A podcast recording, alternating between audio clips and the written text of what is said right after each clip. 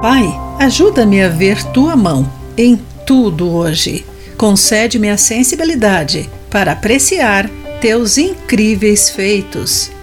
Olá, amigo do Pão Diário! Que bom que você está aí para acompanhar a nossa mensagem de encorajamento do dia. Hoje vou ler o texto de Tim Gustafson com o título Musa de Neve. O grupo musical norte-americano Over the Rhine traduzindo para o português, sobre o Reno, canta sobre a transformação que ocorria anualmente nos arredores da cidade de Cincinnati, Estados Unidos. Linford Detweiler, cofundador da banda, explica que sempre que a primeira forte nevasca do ano caía, parecia que algo sagrado acontecia. Como um recomeço, a cidade desacelerava e aquietava. Era inspiradora. Uma quietude mágica envolve o mundo enquanto a neve esconde fuligem e cinza.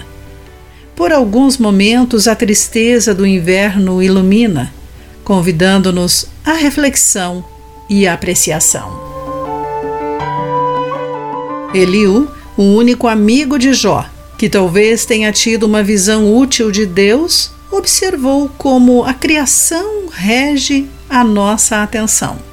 A voz de Deus troveja de maneiras maravilhosas. Jó, capítulo 37, versículo 5.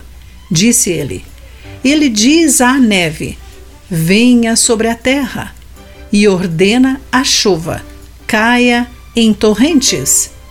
Tal esplendor pode interromper a nossa vida, exigindo uma pausa sagrada.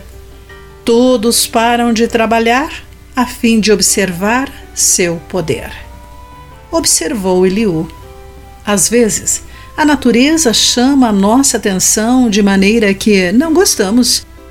Independentemente do que nos aconteça ou do que observamos ao nosso redor, cada momento magnífico, ameaçador ou mundano pode inspirar a nossa adoração.